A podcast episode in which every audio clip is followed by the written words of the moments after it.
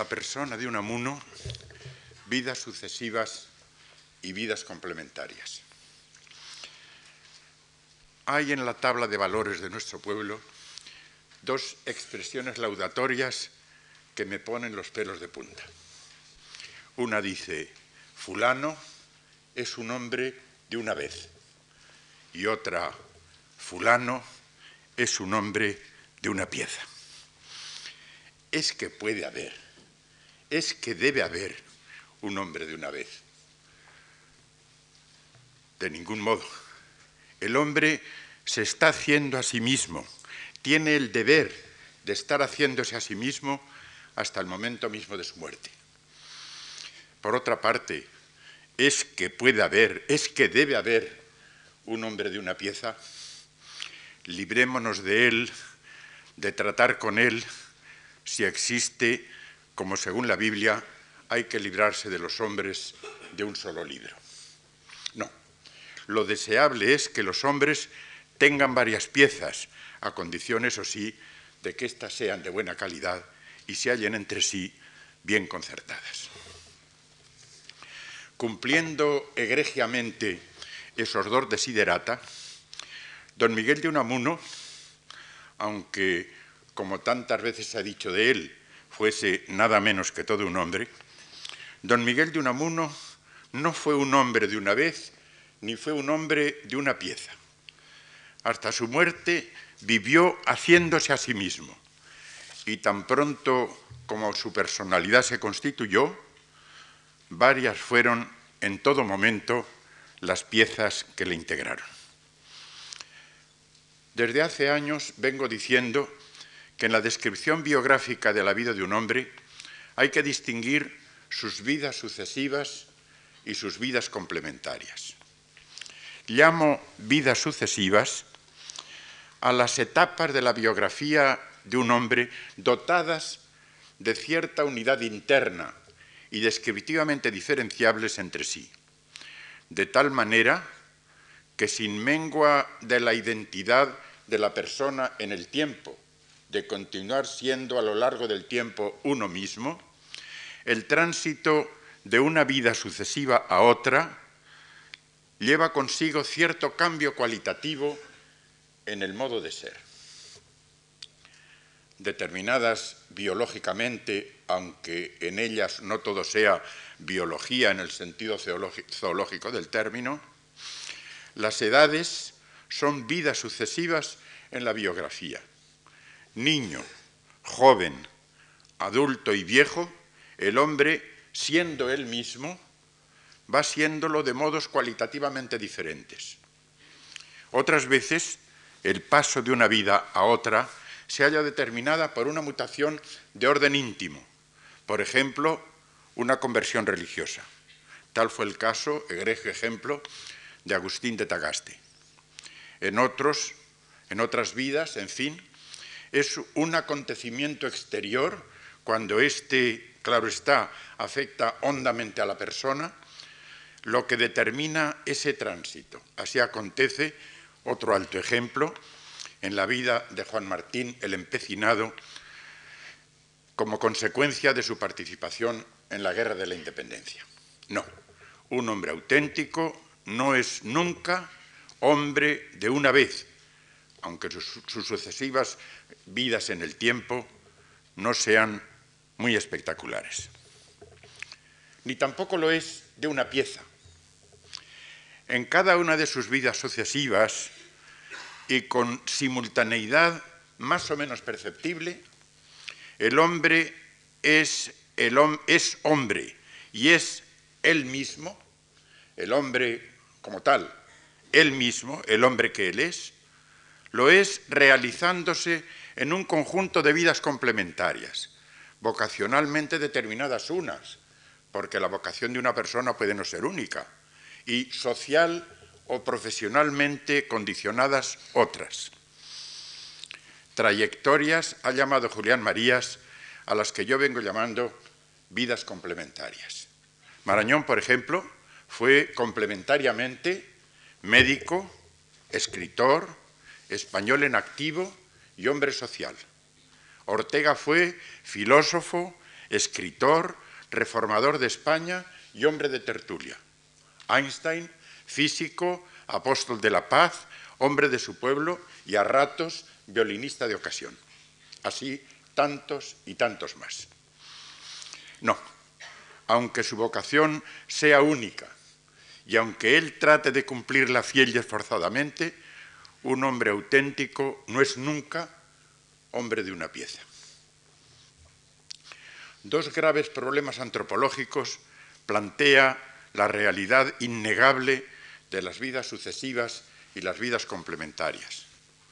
Primer problema, siendo un hombre el mismo hombre a través de sus múltiples vicisitudes vitales, cómo y por qué tiene que realizarse biográficamente en vidas sucesivas y vidas complementarias. Segundo problema, puesto que la vida de un hombre mirada desde fuera se nos presenta como una serie de vidas sucesivas y como un haz de vidas complementarias, cómo desde la contemplación de unas y otras, desde fuera de ellas, puede accederse a lo que en esa vida es uno y constante, a la persona titular de esa vida? Salvo en el caso del Dr. Jekyll y Mr. Hyde de la conocida novela de Stevenson, salvo en lo que en la vida real, normal o patológica, más o menos se aproxime a esa novelesca escisión de la personalidad, una y la misma es la persona de un hombre a lo largo de su vida. Habiendo cambiado tanto, yo, yo, sigo siendo aquel Pedrito que hace 70 años salió de su aldea natal para comenzar su, bachillerato. Y aunque el don Miguel de Unamuno adulto dijese mirar como se mira a los extraños al Miguel de Unamuno que 20 años antes él había sido, la misma seguía siendo su persona, la persona de Miguel de Unamuno. Una y la misma es la persona a lo largo de la vida. ¿Cómo lo es? Aquel, aquel a quien interese este hondo y sugestivo problema, antropológico, filosófico, lea las espléndidas páginas que en su libro recién aparecido sobre el hombre dedica Javier Zubiri a estudiar el decurso de la vida humana y siendo una la persona del hombre en el decurso de su vida, cómo va siéndolo a través de una serie de vidas sucesivas y de un haz de vidas complementarias. Pienso que, que en la respuesta deben ser tenidas en cuenta tres momentos principales. La vocación, la situación y el estado orgánico, si quieren ustedes, la naturaleza del hombre en cuestión. La vocación, una ovaria que dentro de sí orienta la acción de la persona, aunque muchas veces la persona no parezca ser un hombre de vocación. Lo es, aunque sea tenue y un poco desvaídamente en una dirección o en la otra, en el centro de su, alma y de su vida. Por otra parte, como antes decía, la situación, la serie de situaciones traídas por el azar o impuestas por el destino en que el hombre en cuestión haya ido encontrándose. Y en tercer lugar, y por supuesto no el último, el estado orgánico, el que a la persona van trayendo las edades, las enfermedades o cualquier otra causa de cambio en la dinámica de su organismo. A lo largo de nuestra vida, nuestra vocación se realiza y se modula. Como a lo largo de nuestra vida vivimos una serie de situaciones determinadas por la edad, por el azar, por las circunstancias externas del mundo en que vivimos, y por otra parte, nuestro organismo va siendo, con las edades también, con las enfermedades que padecemos, va siendo distinto y por lo tanto capaz o incapaz de hacer unas u otras cosas. Pero hoy nuestro problema no es este, sino el segundo de los que antes anuncié. Cómo, desde la contemplación de las vidas sucesivas y las vidas complementarias de un hombre, puede accederse a lo que en el fondo y desde el fondo de su persona le hace ser él mismo. Más concretamente, y viniendo ya a lo nuestro, ¿cuáles fueron las vidas sucesivas y las vidas complementarias de don Miguel de Unamuno? ¿Y cómo desde ellas es posible acceder a lo más hondo de él, al hombre de secreto que él era? ¿Cómo a través de estas vidas y de lo que una parte, de una parte de ellas fue, y hemos visto en las dos conferencias anteriores, la palabra y España, cómo a través de estas vidas vistas desde fuera podemos viajar hacia Unamuno. A mi modo de ver,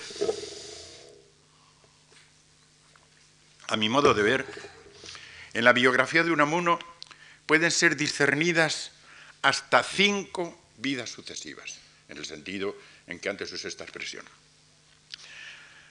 Primera, la primera, desde el despertar de su conciencia personal hasta su primera crisis religiosa en 1881, a su venida a Madrid, desde Bilbao. La segunda, desde esta primera crisis religiosa hasta los tormentosos días de la segunda en 1897. La tercera, desde entonces hasta su regreso del exilio en Francia en 1930. La cuarta, desde entonces hasta los días que preceden al 12 de octubre de 1936. Y la quinta, desde esta fecha hasta su muerte, el 31 de diciembre del mismo año. Veámoslas, siquiera sea sumariamente, una a una. Hasta sus 17 años, Miguel de Unamuno es un muchacho, ingenuo, creyente fervoroso, aspirante a sabio y empapado de filial e infantil amor a su tierra vasca. Dos de sus libros, Paz en la guerra y Recuerdos de niñez y mocedad, nos lo presentan autobiográficamente. La primera crisis religiosa, Madrid 1881, convierte al adolescente vascófilo y piadoso en un joven descreído y en el sentido historiográfico del término moderno. Su fe es ahora fe en el mundo, por tanto, en las posibilidades naturales del hombre por sí mismo y en comunidad. Su piedad es ahora la Weltfrömmigkeit, la piedad secular de que habla el psicólogo Edward Spranger. Es el unamuno entre hegeliano y spenceriano que se doctora en filosofía y letras, ingresa en el socialismo y gana la cátedra de griego en Salamanca. En mi juventud, cuando yo era algo así como un spenceriano, dirá más tarde, es el unamuno que compone los ensayos integrantes de en torno al casticismo. Pero este Unamuno incipiente no iba a ser el Unamuno definitivo.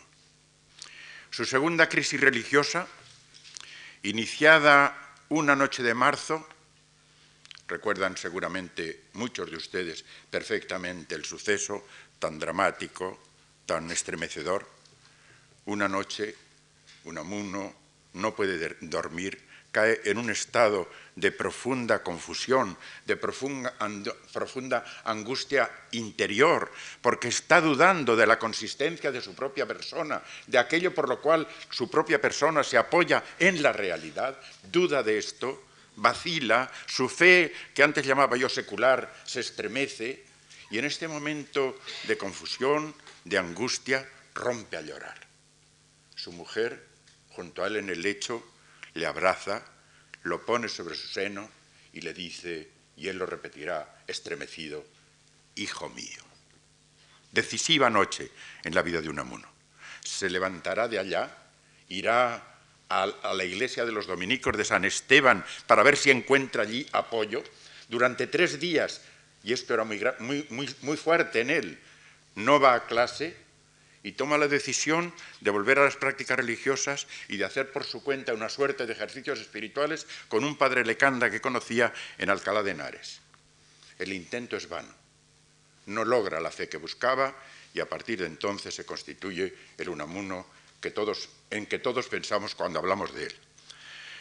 Su segunda crisis religiosa, que sumarísimamente acaba de escribir del modo externo, iniciada una noche de marzo de 1897, llevaba en su, en su entraña tres claves que antes apunté sumariamente. La quiebra de la fe en el mundo como realidad verdaderamente subsistente y, por tanto, como realidad verdaderamente satisfactoria. Por otro lado, el descubrimiento mediante la experiencia íntima de que la subsistencia de la propia persona, la seguridad que el hombre puede tener de su verdadera realidad como realidad, solo puede ser subjetivamente segura por obra de la fe y la esperanza en una realidad absoluta y fundamentante que para él, para ese uno que busca, no puede ser sino el Dios Padre del cristianismo. Y como consecuencia, la lucha por conquistar esa fe, vuelta a las prácticas religiosas que antes, que, eh, antes nombré, Semana Santa en Alcalá de Henares y definitivo fracaso de su empeño. Unamuno no se reconvierte al cristianismo ortodoxo, pero como fina y certeramente ha dicho el estudioso Armando Zubizarreta, Unamuno se inserta en el cristianismo e inserto en él quedará hasta su muerte. En su vida ha surgido el hombre agónico y su visión de España pasa del europeísmo sui generis del capítulo final de En torno al casticismo al españolismo también sui generis del epílogo a del sentimiento trágico de la vida.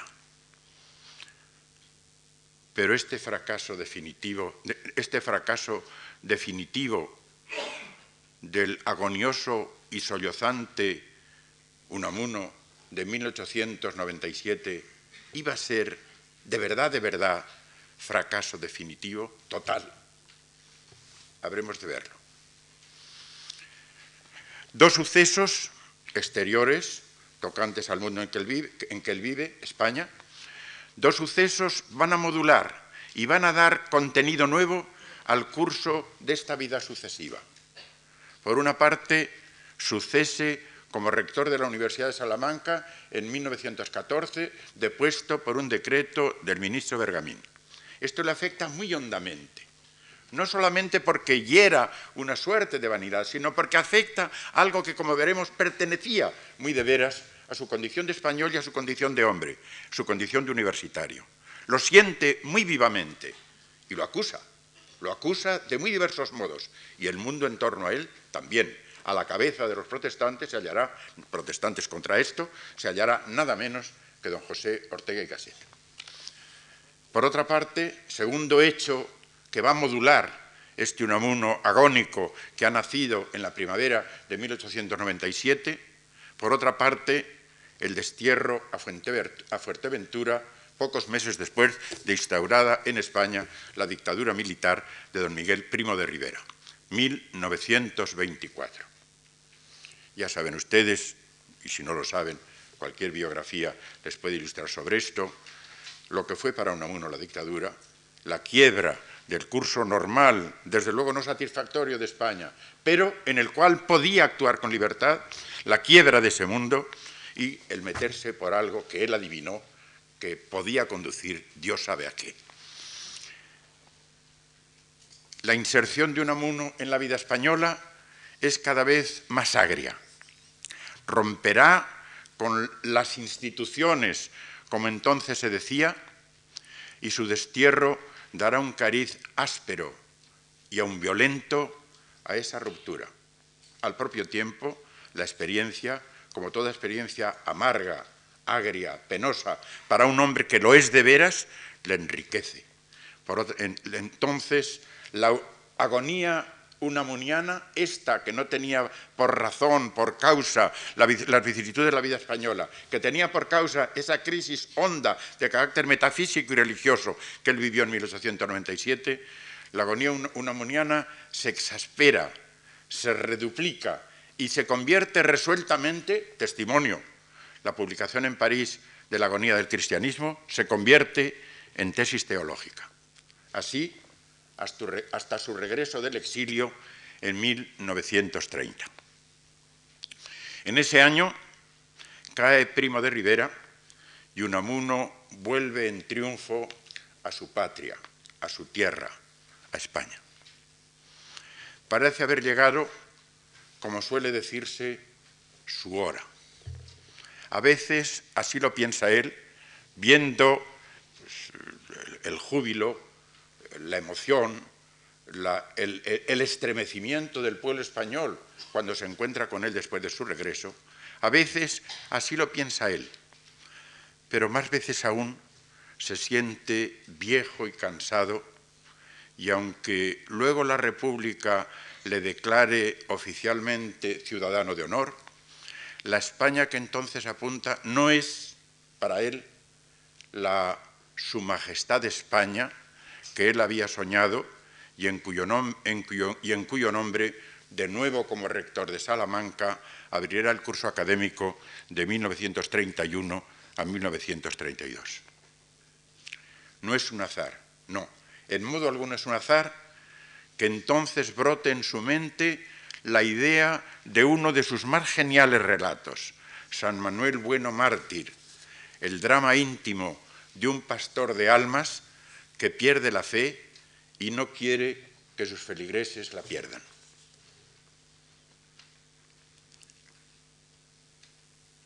El hombre familiar que siempre ha sido resurge en él e incluso podríamos decir que se radicaliza. Escribirá, en el umbral de la tierra de promisión, sienten las palmas de mis pies de peregrino, ganas de césped de hierba fresca en que descansar sin apretarla, y sienten las plantas de mis manos de escritor, ganas de sostén de familiares y discípulos. Que vengan los Josués que hagan detenerse al sol. Yo me quedaré en gredos, pues empiezan a cansárseme las manos y los pies. Cada vez sueño más con hierba fresca y verde para descansar sobre ella o debajo de ella, al ras del cielo o a la sombra de la tierra.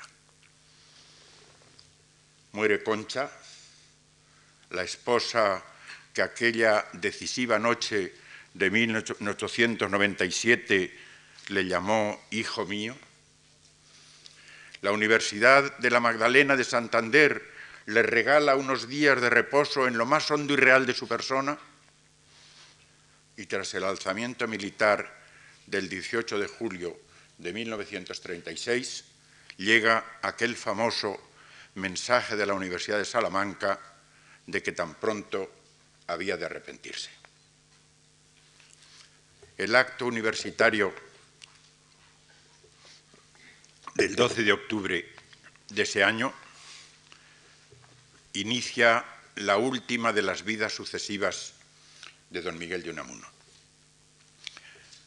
Recluso en su domicilio, revisa en silencio su vida y de cuando en cuando añade algunos poemas a su cancionero.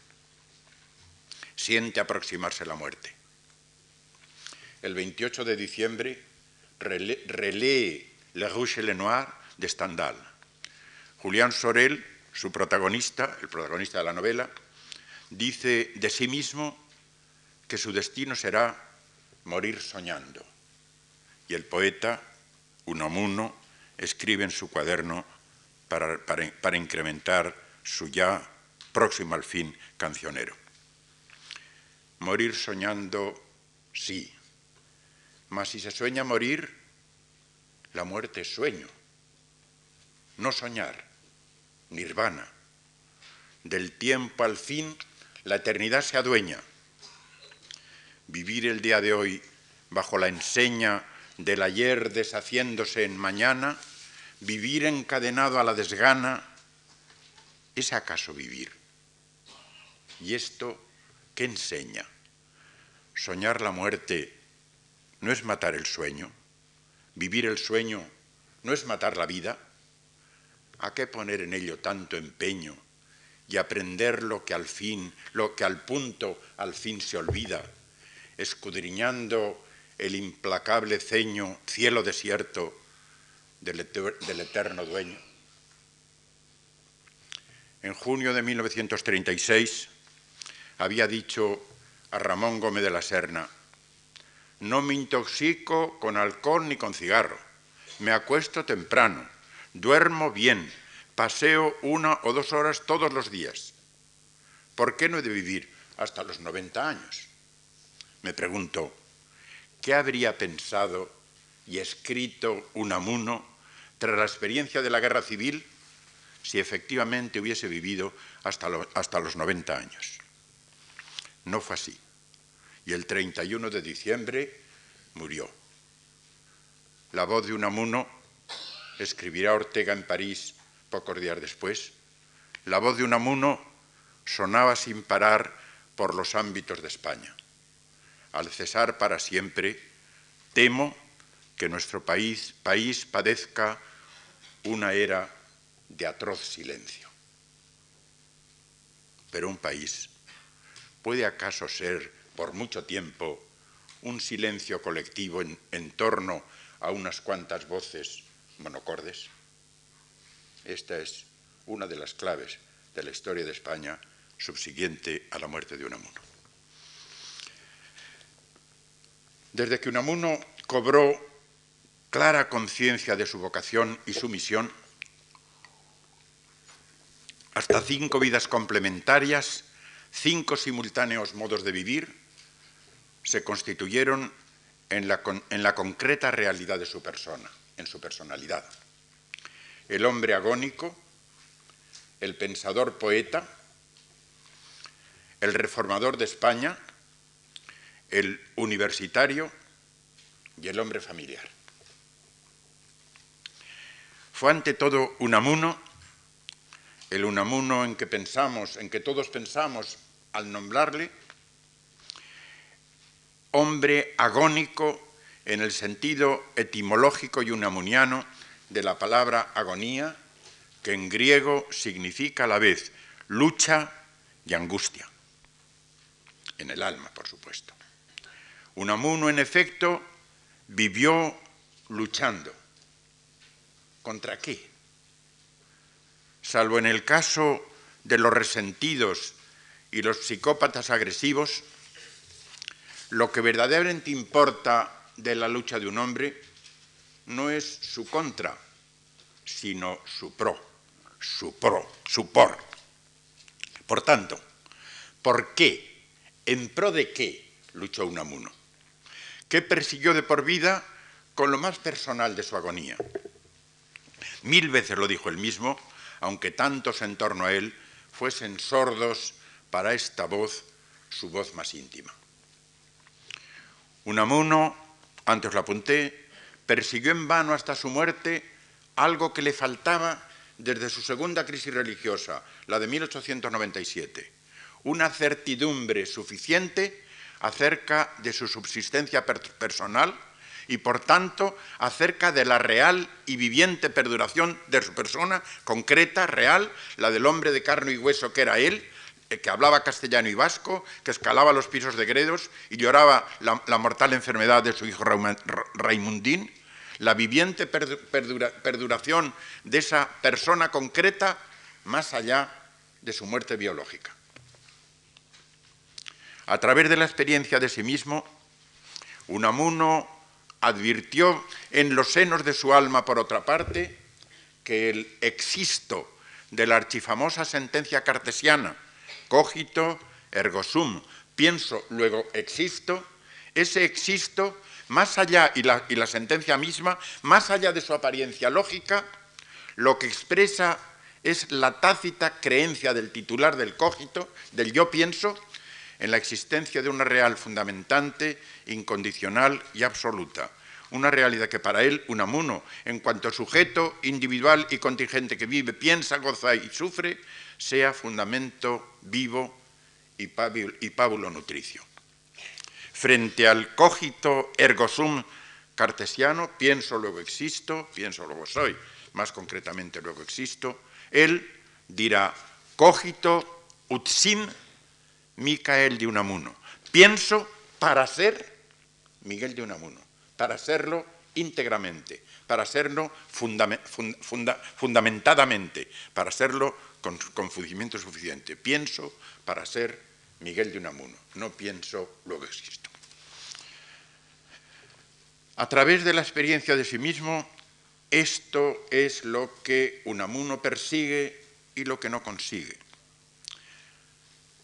Esta es la clave de esta vida agónica, que aquello por lo cual es real lo pensado y creído por mí, no solo pensado, también creído, aquello, er, eh, aquello para, debe ser real, absolutamente real, para que yo pueda sentir como verdaderamente real y realmente verdadera la existencia y la subsistencia de mi propia persona. Recuérdese el final de su, de su soneto La oración del ateo, cuando dice a Dios, al Dios no existente, Dios no existente, pues si tú existieras, existiría yo también de veras. Necesita de esto para existir de veras.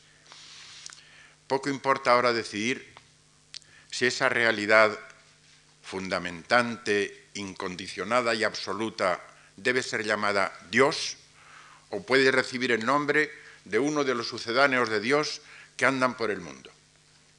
Importa ahora tan solo decir que para el hombre Miguel de Unamuno, para él, tal realidad no podía ser sino la del Dios Padre del cristianismo, como ya antes dije, y que de por vida luchó con su voluntad, su pensamiento y su sentimiento por conquistar una creencia firme en ella. Era su drama, otra de las claves secretas de su existencia, era su drama que lo que le parecía ser verdad no le daba consuelo y que lo que le, que lo que le parecía realmente consolador no se le imponía como verdadero. Resolvió Unamuno este constante drama en el momento de su muerte, solo Dios lo sabe. Nosotros solo sabemos que esa agonía, esa lucha fue el argumento central de una de las vidas complementarias, la más íntima, tal vez no, del agonioso rector de Salamanca. En segundo lugar, el pensador poeta. El Unamuno pensador poeta, o si se quiere, el Unamuno poeta pensador, fue la segunda de sus vidas complementarias. Y por tanto, por tanto, ese Unamuno, pensador poeta, fue el más inmediato intérprete de su propia agonía, de la agonía unamuniana. Un pensador que necesitaba de la poesía para expresarse y un poeta que lo era buceando en lo que pensaba y sentía.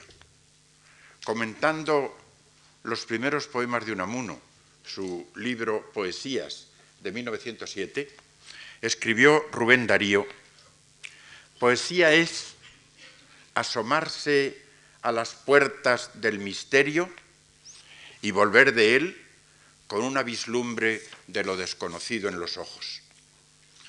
Y como escultor de niebla y buscador de eternidad, dice Rubén, poeta, verdadero poeta, fue Unamuno. Aunque piensen otra cosa, añadía con gracia y zumba, aunque piensen otra cosa los verdugos del endecasílabo. Sí, pensador poeta y poeta pensador fue don Miguel de Unamuno. Como todos los que mueven pluma, Unamuno escribió impelido por mí diversas razones. Pero ¿acaso la voluntad de manifestar literariamente su combate interior fuese la más poderosa y entrañable de todas ellas? Recuérdese sobre lo que sobre la palabra en y de Unamuno dije aquí la semana pasada. Expresar lo penosamente sentido, traducirlo a palabras, libera. Comunicar lo verbalmente expresado, decirlo a otro, decírselo uno a sí mismo, alivia.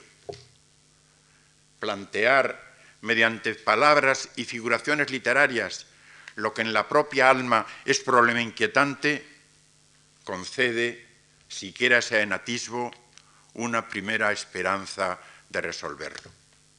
Quiéralo él o no, quien habla, espera.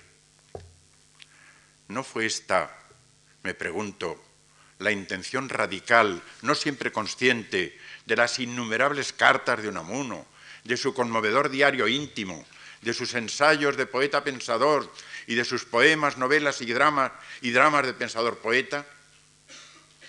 El pensamiento de Unamuno, presocrático de su propia intimidad y de la realidad personal de la vida humana, de nuevo remito a lo que dije en, primera conferencia, el pensamiento de Unamuno no perdió nunca, en efecto, esa originaria y tornasolada condición poética de todas las intuiciones intelectuales instatum ascendi. Y su poesía, por otra parte, nunca dejó de llevar en su seno, indecisa entre el concepto y la metáfora, a medio camino entre la palabra indicativa y la palabra sugestiva, una muy recia osamente intelectual, en contraste con lo que era la poesía modernista de la España en torno a él.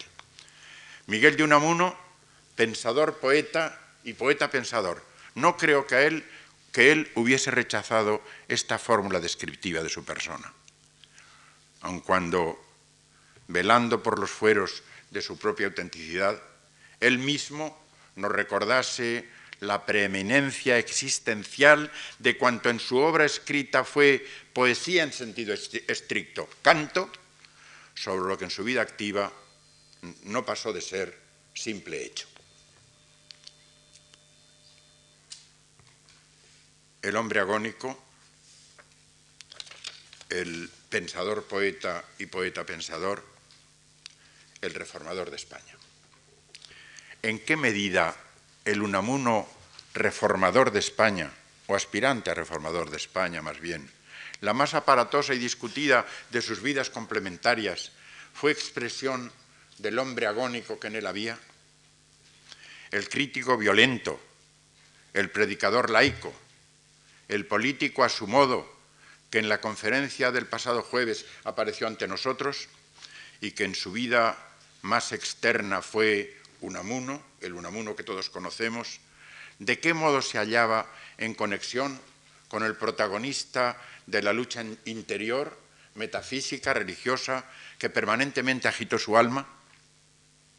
Grave problema para quien, como nosotros en nuestro viaje hacia ella, tratamos de acceder a la verdadera intimidad de la persona de Unamuno.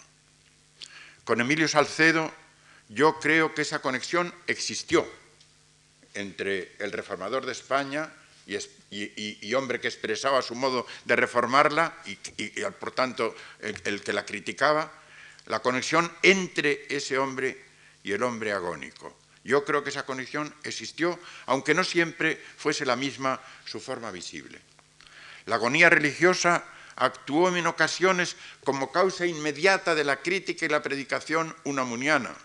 Recuerden ustedes lo que decía acerca de lo que quería que fuese la religiosidad española.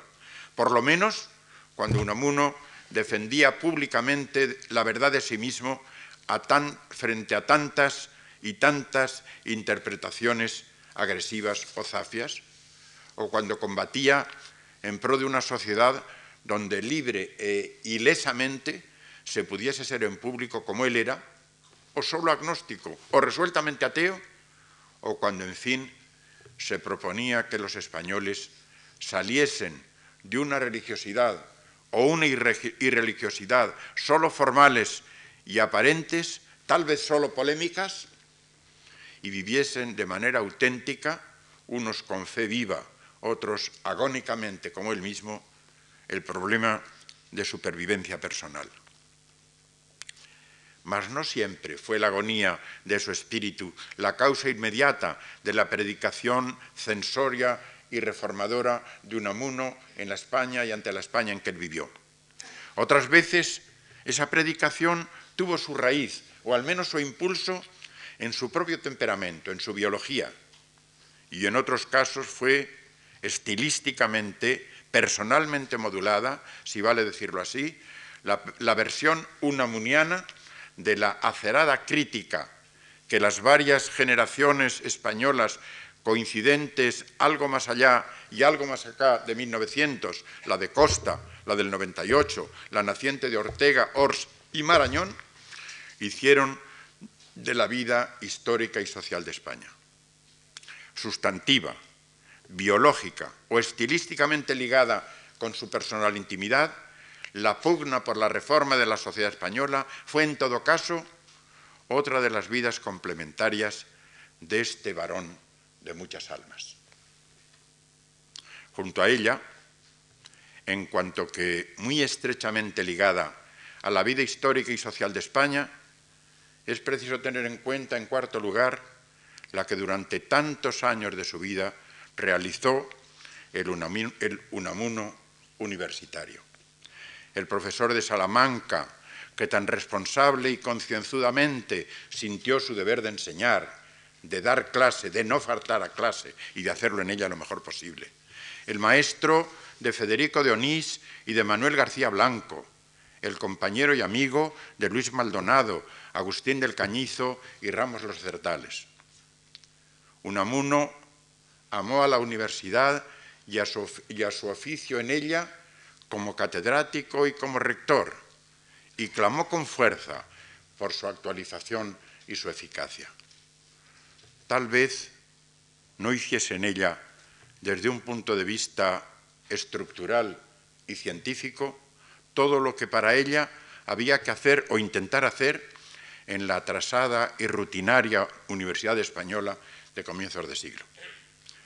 Como docente de filología griega, su docencia, hay que decirlo con, con entera lealtad, su docencia no estuvo a la altura técnica que esa disciplina, la filología griega, por entonces había alcanzado en Europa, como lo estuvo 25 años más tarde, esa disciplina, cuando Antonio Tobar revitalizó y actualizó en Salamanca los estudios clásicos. Pero egregio y fervoroso universitario fue el hombre a quien en toda España era tópico llamar el rector de Salamanca.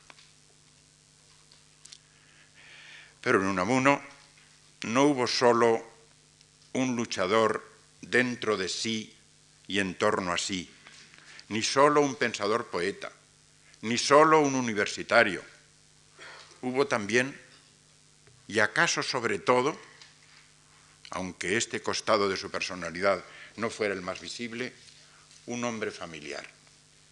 El, Unamuno aficionado a jugar y bromear con sus hijos. El esposo filial y conyugalmente enamorado de su mujer. ¿Qué alcance tendría en su alma, en el alma de Unamuno, aquella platónica y fugaz amistad suya con una profesorcita de la Escuela Normal de Salamanca? El docente universitario que cotidiana y paternalmente dialogaba con sus discípulos, el contertulio de casino y de café, el paseante por la carretera de Zamora, el delicado amigo del poeta ciego Rodríguez Pinilla. Rodríguez Pinilla bajo el unamuniano título de Autodiálogos, hice publicar hace varios años una amplia colección, selección, colección de los artículos de amistad o de amable convivencia que el gran decidor de sí mismo consagró a multitud de españoles, no siempre afines con los, ideales a los ideales de su vida y en ocasiones bastante alejados de ellos. Costa, Galdós, Giner de los Ríos, Mariano de Cavia, Cajal, el conde de Romanones, Ganivet, Maragall, Los Machado, Baroja, Azorín, Valle Ortega, Gabriel y Galán, sobre todo ellos escribió o amistosa o convivencialmente don Miguel de Unamuno.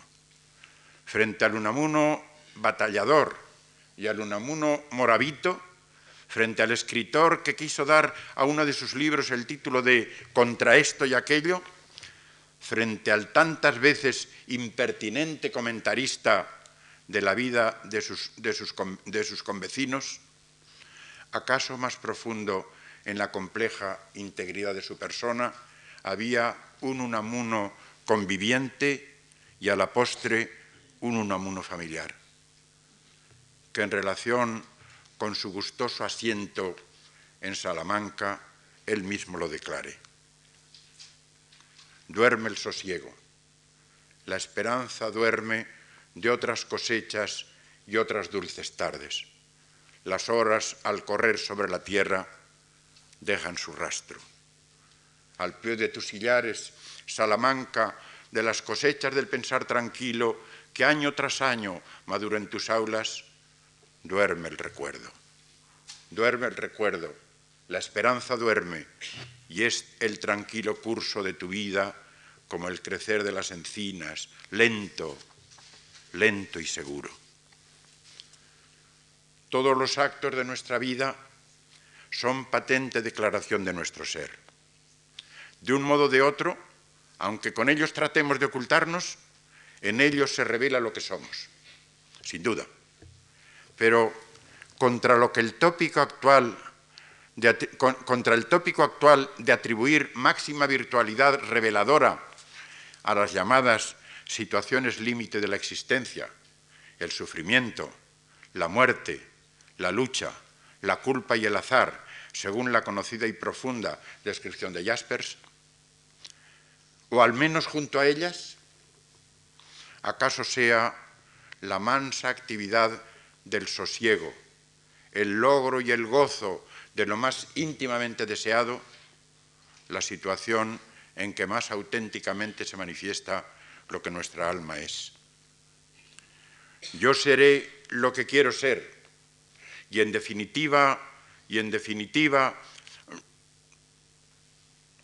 lo que más íntimamente y verdaderamente soy, puesto que el querer ser es uno de los nervios centrales del ser del hombre, yo seré lo que quiero ser cuando en mí sea mínima la perturbación inherente al hecho de vivir en el mundo. Cuando ya esté tranquilo, según el decir de un título de Eugenio Dors. Cuando, sin entregarme al placer mostrenco, al contrario, sintiendo que uno se está realizando a sí mismo de un modo personal e intransferible, parece anularse o hacerse mínima la sorgue heideggeriana, el cuidado de existir en el mundo. Y familiar, pacífico, entrañable fue el hombre Miguel de Unamuno en su vida y en su poesía. Esto es lo decisivo. En su poesía, las pocas veces, las pocas veces en que el mundo le deparó una hora de tranquilidad. En definitiva, cuando su alma vital y poéticamente descubría el secreto, lo diré con sus propias palabras, de esta vida tan preciosa en que creí no creer lo escribe después de su experiencia en la Magdalena en aquel verano que tan benéfico fue para él. A la hora de entender a Unamuno, necesariamente habrá que tener en cuenta lo que esta minúscula confidencia, esta vida tan preciosa en que creí no creer, tan abiertamente nos manifiesta. Cinco vidas sucesivas y cinco vidas complementarias veo yo en la existencia temporal de un amuno. Pero ya lo indiqué, la persona del hombre es una, salvo cuando la personalidad patológicamente se desdobla, y acaso, y acaso hasta entonces. Los yo sucesivos y los yo complementarios de una persona no son sino formas distintas de un mismo yo, aunque un suceso tan grave y hondo como una conversión religiosa, en el sentido de creer o el de descreer, haya partido en dos el curso de la vida personal. Nada más penoso o nada más grotesco, tan frecuente ha sido esto entre nosotros, que esos conversos que se creen obligados a mirar con asco todo cuanto habían sido hasta el momento de su conversión. Como todo saber histórico, el saber biográfico es un deliberado o indeliberado caminar desde lo que la vida en cuestión definitivamente ha llegado a ser por tanto, desde el trance en que ya no puede seguir siendo, desde la muerte, hacia lo que era la vida cuando conscientemente comenzó a existir.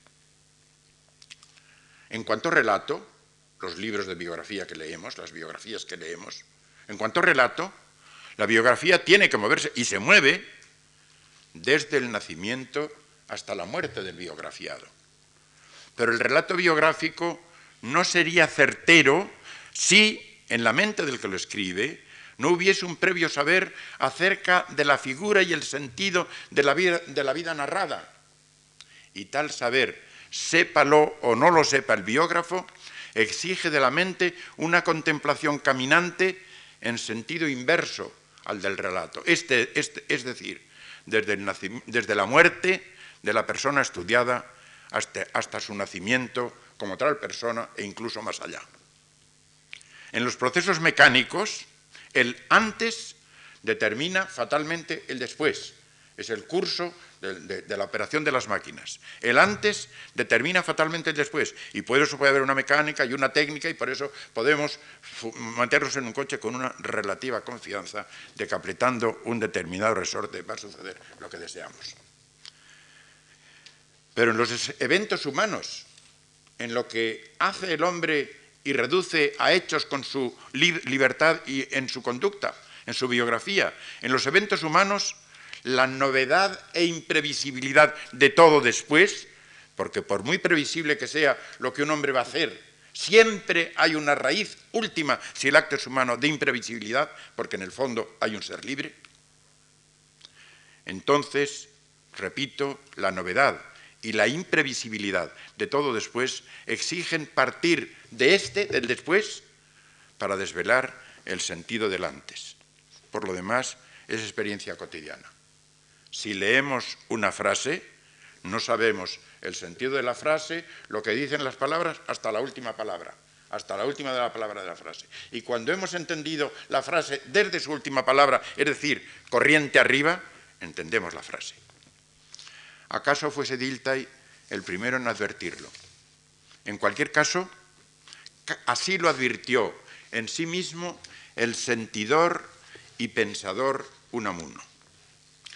Suelo ver las cosas del espíritu, nos dice en su ensayo El secreto de la vida, algo a la manera de como si las del mundo material las viésemos en un cinematógrafo cuya cinta corriera al revés, yendo de lo último a lo primero, o como si a un fonógrafo se le hiciera girar en un sentido inverso al normal. Cumpliendo yo esta regla metódica, pienso que la vida de un amuno revela su más profundo sentido cuando se la contempla retrospectivamente a la luz de lo que fueron sus tres últimos meses. La comprensión biográfica exige un movimiento pendular desde lo primero hasta lo último y desde lo último a lo primero para recomponer la totalidad de sentido que es o debe ser la biografía. Pues bien, el sentido de la vida de un amuno se nos esclarece de una manera quizá impensada, contemplándola, como he dicho, a la luz de sus tres últimos meses. Una recatada, luminosa, esencial dignidad ética tienen, bajo su cotidiana apariencia hogareña, los días postreros de don Miguel. No quiere salir de casa calla, lee, recuerda. Escribe alguna carta, como esa en que dice a su amigo y paisano, el escultor Quintín de Torre, que la vida, la vida de aquellos meses últimos, le ha puesto entre los unos y los otros, con H unos y con H otros. Nada espera del mundo, sangriento en torno a él compone algún poema para su cancionero. Recibe visitas, entre ellas la de Diego Martín Veloz, el cacique local de otros tiempos, su viejo, chabacano adversario salmantino. No fue Diego Martín Veloz, terrible estampa anecdótica de la de la provincia española, quien 20 o 30 años antes paseaba ostentosamente por Salamanca, jinete en un caballo capón al que había dado el nombre de Unamuno? Su lucha, dice finamente Emilio Salcedo, fue contienda civil y de puro combatirse llegaron a quererse. Poco antes de morir, solo consigo mismo, Unamuno da último sentido, último sentido a su vida.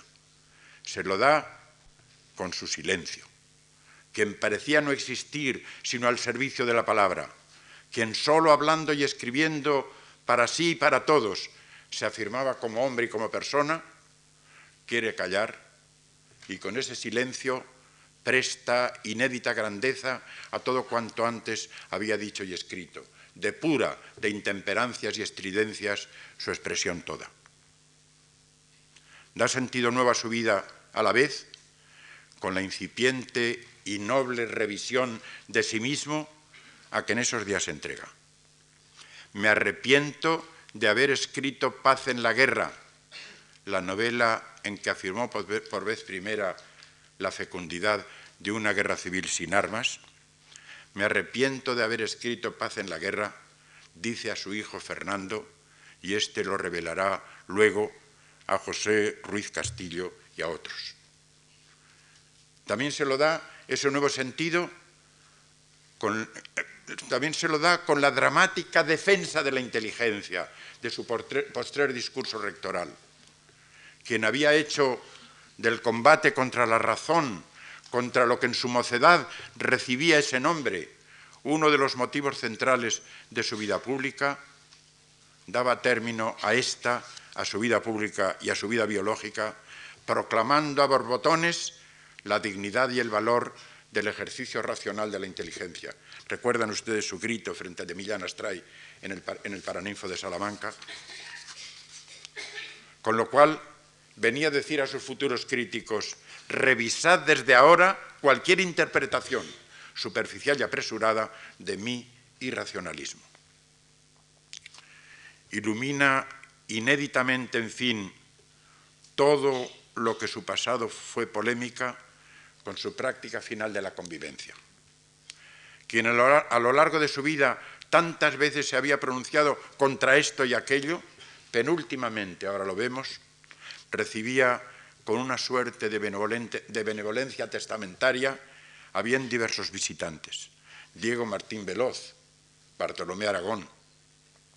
Qué penetrante luz acerca del ser y la vida de don Miguel arrojan estos terminantes encuentros suyos con el viejo que de tan incomprensivo y vejatorio modo había luchado con él y con el joven que políticamente estaba con quienes habían decidido, habían decidido relegarle al olvido, matarle civilmente.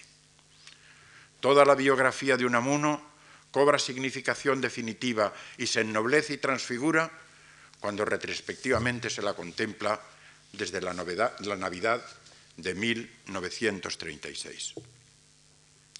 Reobrando sobre su propio pasado, su muerte el 31 de diciembre, como la que para sí mismo quería su amigo el poeta catalán Joan Maragall, iba a ser una mayor naixenza, un nacimiento mayor.